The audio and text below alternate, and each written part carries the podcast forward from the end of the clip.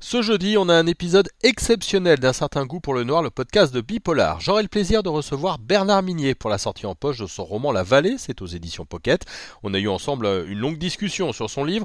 Il m'a parlé de ce qu'il avait envie de faire lorsqu'il l'a rédigé. On a aussi discuté euh, de ce qui l'inspirait en règle générale et de la manière dont il construisait ses intrigues et ses personnages et évidemment ses liens avec euh, Servaz.